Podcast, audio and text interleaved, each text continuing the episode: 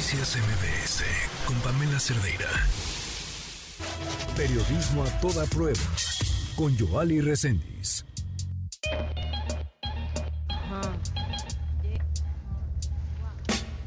Quisiera tener cosas dulces que escribir, pero tengo que decidir y me decido por la rabia. La historia que nos tiene Joali Reséndiz. El 6 de junio de 2015, un menor de un año 10 meses que padecía hidrocefalia fue ingresado a cirugía. Escuchemos a Osvaldo Sánchez, padre del menor.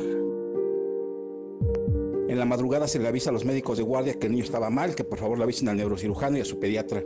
Hasta las 10 de la mañana llegaron los médicos, tanto el neurocirujano como el pediatra. El neurocirujano solicitó eh, cuatro medicamentos, entre ellos Kepra, un anticonvulsivo, que lo permearan al niño para que no fuera a convulsionar y a pedir la válvula porque no la tenían, por lo cual no podía pasar a cirugía inmediatamente le pidió unos estudios, ya fuera ultrasonido, ya fuera tomografía o rayos X del abdomen, para ver si no se había obstruido la manguerita que venía de la válvula. En una hora no le dieron medicamentos y no le hicieron ningún estudio. Fue en el HIP Star Médica en la calle de Nueva York. Eh, a las 11 de la mañana aproximadamente el niño comenzó a convulsionar, unas convulsiones muy fuertes. En eso este, el pediatra pidiendo este, asistencia, pidiendo que le ayudaran con el niño, no tenían carro rojo en el piso, habla a terapia intensiva y le dice el encargado, porque son encargados los fines de semana, que no tenía dónde ponerlo y que se lo querían aventar porque no podían con él. El médico es Víctor Hugo Aguilar Avilés. En eso, este, cuando mi hijo estaba convulsionado, a mi lado izquierdo estaba una médico la doctora Carla Guzmán Rudolf, quien se encontraba chateando en lugar de estar atendiendo a mi hijo. Estaba bien clavada en el celular y yo cuando volteé, volteo a verla, esconde el celular en su bolsa derecha de la bata, se pasa por atrás mío a una persona a mi lado derecho y le pregunto al pediatra, ¿con quién hablas Pineda? Y me dice, estoy tratando de localizar al jefe de hospitalización Armando Anaya. Le digo, ella está chateando con él. En ese momento el pediatra le gritonea y le dice que se lo pase y que se lo comunique inmediatamente. Para esto ya han pasado más de 5 o 10 minutos que el pediatra estaba intentando localizar a este señor. Eh, después de, eso, de ese evento, a mi hijo lo bajan a, a cirugía, terapia intensiva.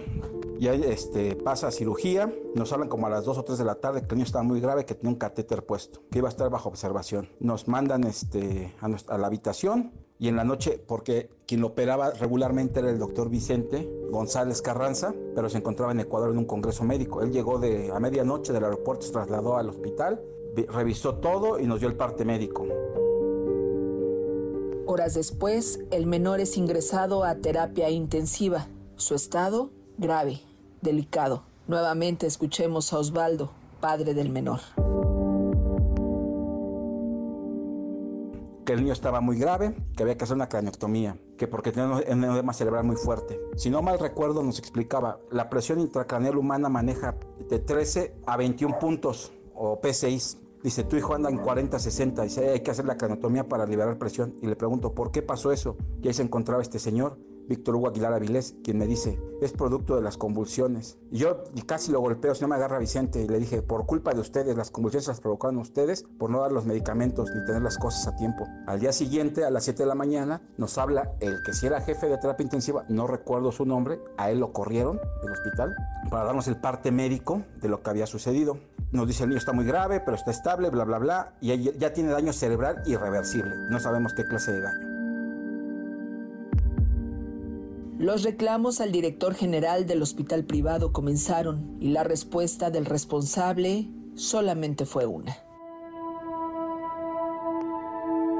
O sea, ni siquiera ya fue una disculpa, o sea, ya fue un valle de mándenos. Se me hizo de lo más bajo. Para esto, una persona que conocemos tiene una conocida en el hospital y esta persona nos dijo, nos mandó a decir con ella, ¿sabes qué? Dice mi conocida, que los demandes que todo el hospital sabe que fue una emergencia médica con tu hijo. A final de cuentas, eh, el, neurólogo nos dijo, ¿saben qué? Eso fue el lunes 7. Su hijo tiene muerte cerebral, muerte cerebral, muerte cerebral. Hay que hacerle dos estudios para descartar este, actividad cerebral y pedir que lo desconecten. Y mi hijo fallece el día 12 de junio del 2015. Me entregan su cuerpo. Después de cremar a su hijo, Osvaldo buscó respuestas y así un alto ejecutivo le entregó un expediente médico. Nuevamente la voz de Osvaldo Sánchez, padre del menor. Y me entregó un resumen clínico que está bien redactado y hecho, pero no le pusieron el nombre de mi hijo, le puso SSR, paciente SSR y lo que los abogados conocen como copia simple.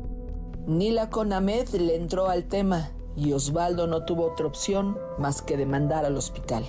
El 17 de noviembre del 2016 demando al hospital y cinco médicos. Los médicos son Armando Anaya Corona, que era el jefe de hospitalización, quien en las confesionales de la demanda dijo que él no respondía al teléfono porque él solo trabaja de lunes a viernes. Y hoy ya le dieron su premiesote porque es el director médico del hospital. Víctor Hugo Aguilar Avilés, que era el encargado de terapia intensiva, quien dijo que no tenía dónde poner al niño cuando esa semana solamente había dos personas en terapia intensiva y uno de ellos era mi hijo. Y dijo que se lo querían aventar porque no podían con él. La doctora Carla Guzmán Rudolf, quien en lugar de comunicar rápidamente al mi pediatra con el doctor Anaya, con quien estaba chateando, optó por esconderlo y darse la vuelta y darle la espalda a mi hijo. Y las doctoras Brenda, Brenda Ide y la doctora Rocío, quienes eran las médicas de guardia y en el, eh, en el expediente médico no coinciden sus apuntes con lo que sucedió realmente, porque incluso el, el, neurocirujano Samuel Torres puso que eso no era correcto, está en el expediente y por eso fueron demandadas. Incluso buscó a otras autoridades de salud para que pudieran revisar el expediente clínico y esto fue lo que le dijeron. Efectivamente, hay negligencia médica que le costó la vida a tu hija. La vida a tu hija.